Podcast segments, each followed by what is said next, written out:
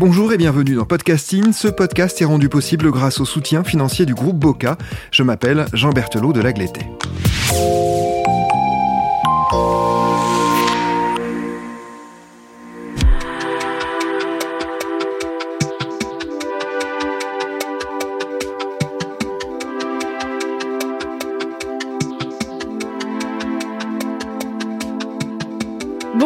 Suis Agathe Ternier, journaliste pour Podcasting. Bonjour, je suis Gabriel Taïeb, coordinateur et journaliste pour Podcasting. Vous écoutez l'épisode bonus de notre série de podcasts Grimsy, un billet sans retour. Avant de commencer, je vous invite à écouter les quatre épisodes de cette série pour mieux comprendre les éléments évoqués dans cet entretien bonus.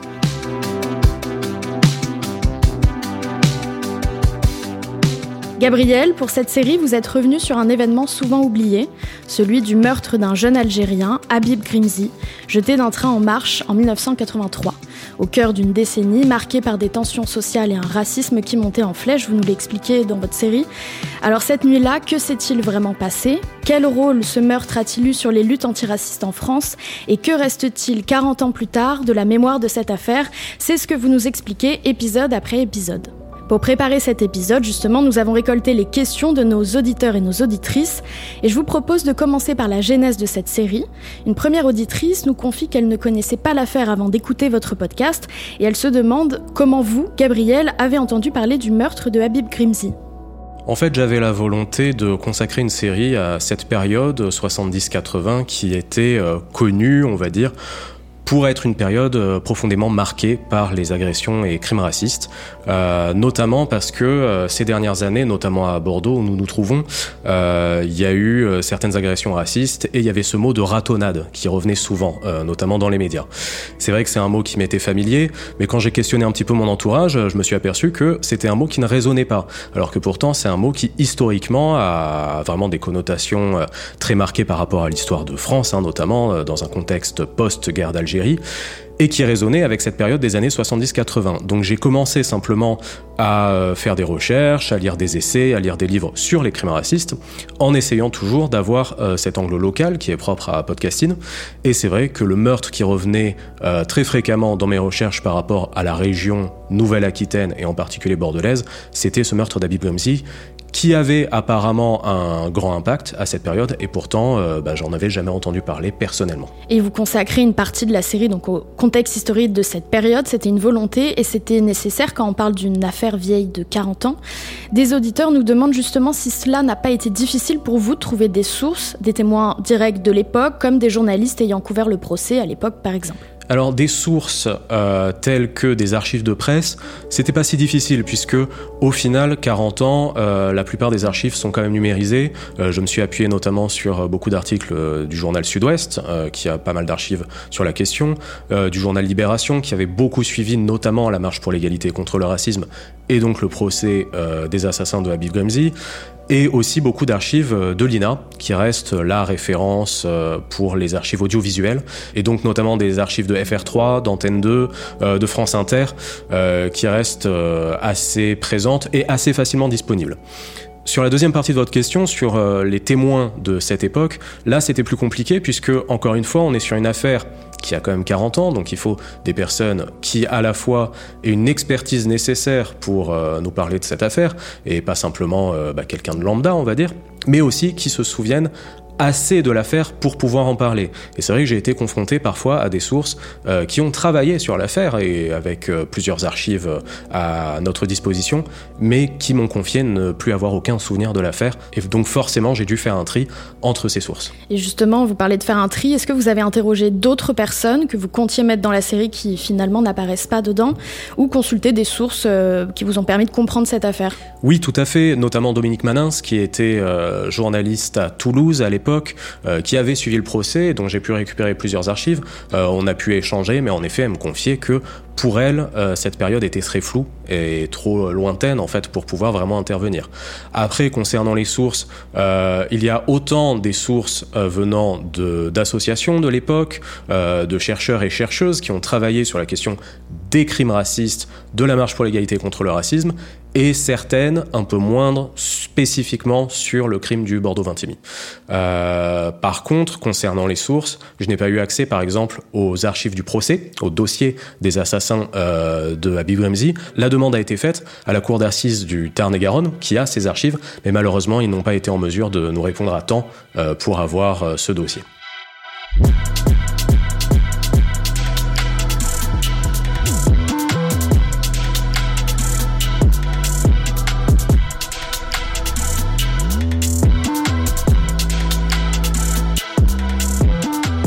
Gabriel, dans cette série, vous avez donc choisi de revenir sur le meurtre de Habib Grimzi et le rôle notamment qu'il a joué dans l'histoire des luttes antiracistes en France. L'épisode 1, lui, est consacré au contexte historique et social du début des années 80 et parle finalement assez peu de la vie de Habib Grimzi ou de son assassinat en tant que tel. Pourquoi? C'était vraiment une décision éditoriale et la direction que je souhaitais donner à cette série. Euh, je ne voulais pas le traiter, ce meurtre, comme un simple fait divers, et simplement introduire ce sujet euh, pour parler de cet assassinat. Pour moi, ce qui est important euh, dans cette série, c'est d'expliquer en fait pourquoi et comment ce meurtre particulier a eu un impact important sur la lutte antiraciste en France dans un contexte de marche pour l'égalité contre le racisme. Et donc pour moi, c'était vraiment primordial dans ce premier épisode de poser un contexte pour expliquer dans quel état la France se trouve politiquement, socialement et même économiquement, euh, pour pouvoir offrir une caisse de résonance à cette affaire. Puisque si on présente simplement l'assassinat de Grimzi comme un simple meurtre, on va dire, euh, on va pas avoir forcément tous les éléments pour comprendre comment ensuite ça a pu faire cet effet boule de neige. Abdou Chaoui, dans l'épisode 4, parle notamment de cristallisation de cette époque, donc forcément il fallait d'abord poser euh, les acteurs principaux, on va dire, de cette scène, pour mieux comprendre ensuite comment ce meurtre a eu un tel impact. Vous parlez d'Abdou Chaoui, justement. Donc, je le rappelle, c'est le président et fondateur de l'association bordelaise de lutte contre les discriminations, le Boulevard des Potes, et cofondateur de SOS Racisme. Vous avez fait le choix de lui accorder une place importante dans ce quatrième épisode, le dernier. Pourquoi?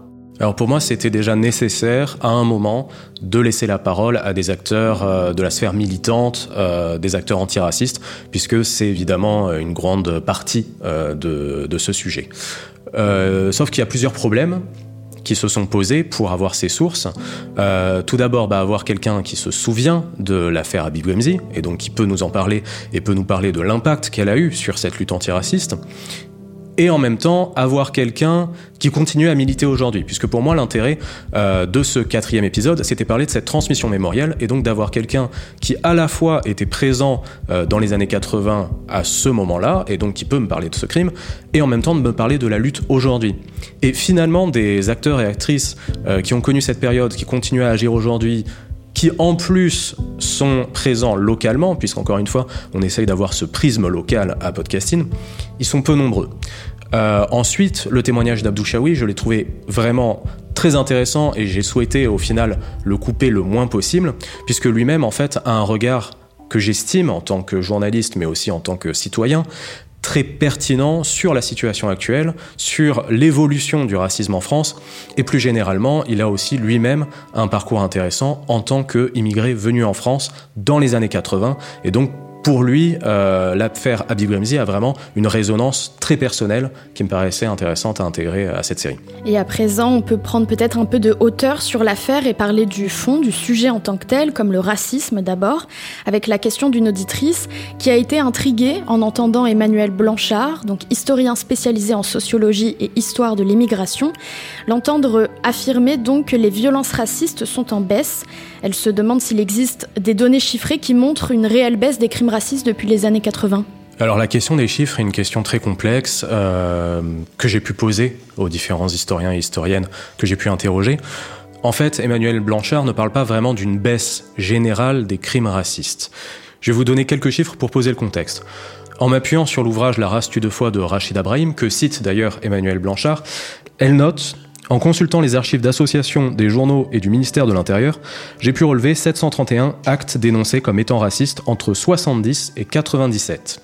Si on reprend quelques chiffres donnés par le ministère et par les associations en 1983, l'année qui nous intéresse, euh, le ministère de l'Intérieur note 5 Maghrébins ont été tués pour motifs racistes cette année-là, et les organisations de lutte contre le racisme euh, en notent 21. Si on compare par rapport à aujourd'hui, avec les données euh, de 2021 du ministère, euh, le ministère note 6600 crimes ou délits liés au racisme en France. Donc on serait en droit de se dire, finalement, la France euh, commet beaucoup plus de délits aujourd'hui. Mais en fait, il y a plusieurs éléments à prendre en compte. Tout d'abord, quand on parle de violence, quand on parle de délit, quand on parle de crime, il y a différentes échelles. Si on parle de meurtre, au final, de meurtre raciste, on peut estimer qu'il y en avait plus dans les années 80 qu'aujourd'hui. Sauf que ce que notent beaucoup d'associations à l'époque, c'est qu'au final, beaucoup de meurtres et crimes racistes dans les années 80 et dans les années 70, euh, n'ont pas été jugés pour crimes racistes et on faisait passer pour euh, des bagarres de voisinage, pour des différends, euh, pour des règlements de compte, etc., des crimes considérés par ces associations comme racistes. Donc forcément, la question de la définition est hyper importante et c'est difficile de quantifier précisément ces chiffres. Néanmoins, ce que note Emmanuel Blanchard comme Abdou Chaoui dans l'épisode 4, c'est qu'on n'est plus au temps des ratonnades, pour citer Abdou Chaoui. On n'est plus au temps des expéditions punitives et ce qu'explique Emmanuel Blanchard, c'est que ce ne sont plus euh, de simples citoyens, euh, des militaires, etc., qui vont eux-mêmes se faire justice, pour citer euh, Emmanuel Blanchard, et donc qui vont aller eux-mêmes tuer des Arabes, pour citer les archives de l'époque, notamment une archive qu'on a pu diffuser, où on entend des gens dire Nous, si on les attrape, on les massacre, contrairement à la police qui les relâche au bout de quelques mois. Aujourd'hui, néanmoins, Abdou Chaoui note une désinhibition euh, du racisme. Selon lui, euh, le racisme est aujourd'hui plus diffus, euh, les agressions quotidiennes racistes sont plus présentes, mais on assiste à moins de meurtres violents, de crimes violents envers les personnes de nationalité étrangère en France. Dans cette série, vous parlez aussi de la marche pour l'égalité et contre le racisme de 1983, qui ne réunit au départ que quelques dizaines de personnes, mais le meurtre de Habib Grimzi va devenir, je vous cite, une caisse de résonance pour cette marche. Un autre auditeur se demande si cette marche a perduré dans le temps, à la manière des marches des fiertés par exemple. Alors il y a eu plusieurs marches pour l'égalité et contre le racisme en France. Euh, il y en a eu trois si je ne me trompe pas. Néanmoins, non, elles n'ont pas perturbé dans le temps. Euh, pour plusieurs raisons. Déjà parce qu'il y avait à l'origine de la marche pour l'égalité et contre le racisme un mouvement citoyen et spontané, qui n'était pas euh, repris par une organisation propre. Et ça a très vite changé. Et justement, beaucoup d'acteurs et d'actrices de la première marche pour l'égalité et contre le racisme de 83 euh, regrettent qu'il y ait une récupération politique, notamment à l'époque euh, du PS, euh, notamment représenté par Harlem Désir à l'époque, qui ensuite s'est engagé pour la création de SOS Racisme. Et donc, il y a eu assez vite une sorte de désenchantement vis-à-vis de la marche pour l'égalité contre le racisme qui a fait que ça n'a pas pris. Et ce que m'a expliqué Abdou Chaoui, c'est qu'au final, le rêve d'une réunion nationale contre le racisme, d'un mouvement vraiment unifié à l'échelle nationale, n'a pas marché. Il a échoué. Néanmoins, et heureusement, euh, on constate que finalement, ces associations et ces mouvements se sont ancrés à l'échelle locale. Et justement, c'est cette localité qui fait qu'aujourd'hui, on assiste beaucoup plus à des mouvements, à des marches, à des rassemblements qui sont faits à l'échelle d'une région ou à l'échelle d'une ville, et moins d'un grand mouvement national.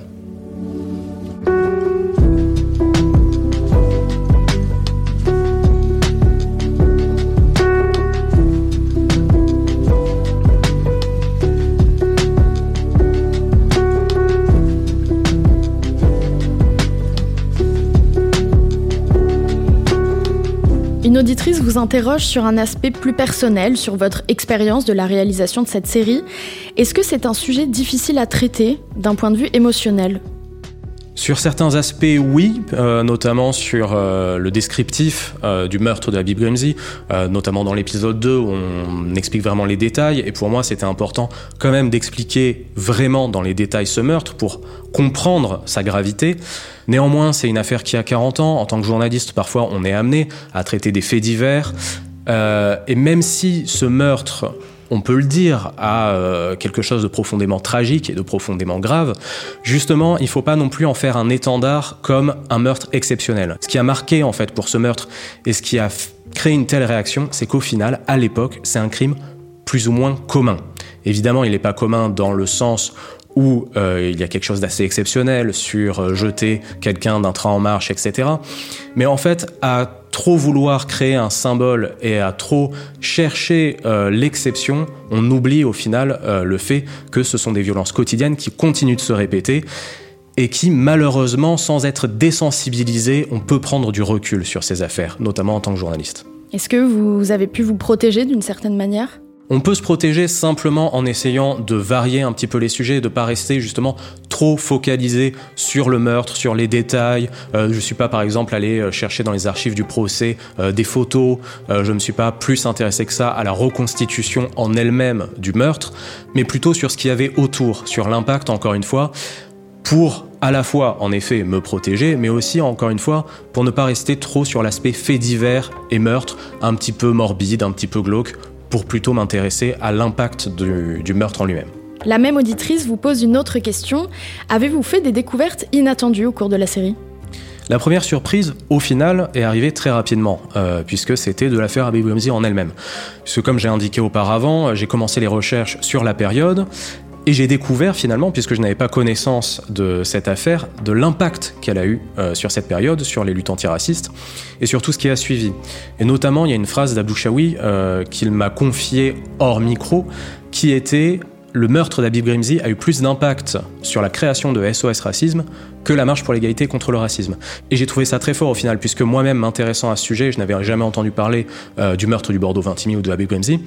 Et c'est tout ce qui a créé ensuite cette réflexion autour de la transmission mémoriale. Je le précise pour les auditeurs, nous enregistrons cet entretien une semaine après la diffusion du dernier épisode. Vous avez sans doute déjà reçu des retours sur la série. Pouvez-vous nous dire comment elle a été accueillie jusqu'à présent en tout cas? De manière générale, de façon assez positive.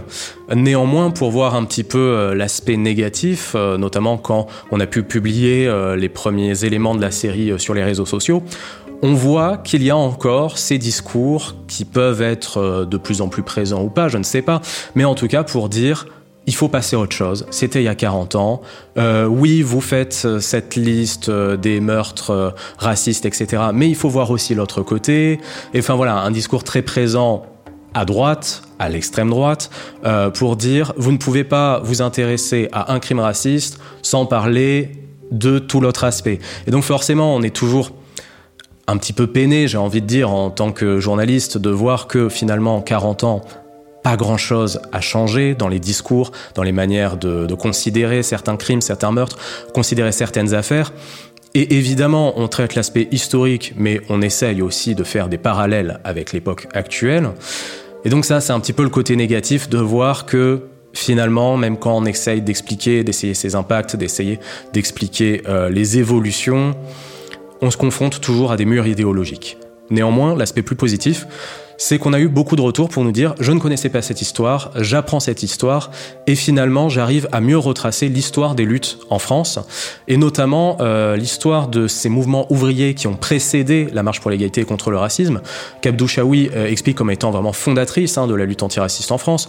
Donc pour le rappeler, euh, c'était une période de grève très importante dans le secteur automobile en France portée notamment euh, par des mouvements ouvriers d'immigrés.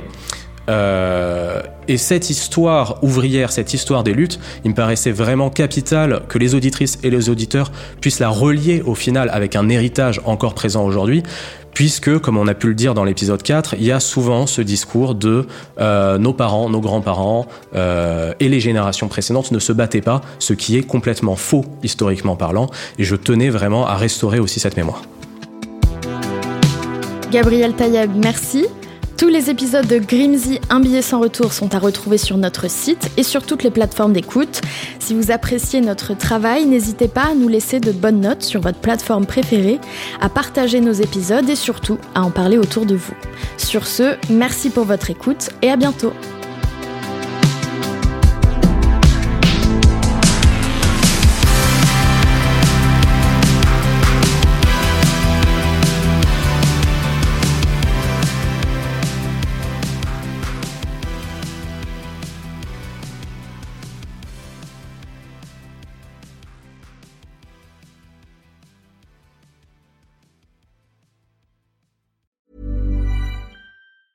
Hey, folks, I'm Mark Marin from the WTF Podcast, and this episode is brought to you by Kleenex Ultra Soft Tissues your ally to help tackle your allergy symptoms this season. I love the change of seasons, but nobody loves pollen and all those other things floating in the air that make you sneeze during this nice weather. Kleenex Ultra Soft Tissues are hypoallergenic and allergist approved. So fight back against watery eyes and runny noses without worrying about irritating your skin. For this allergy season, grab Kleenex and face allergies head on.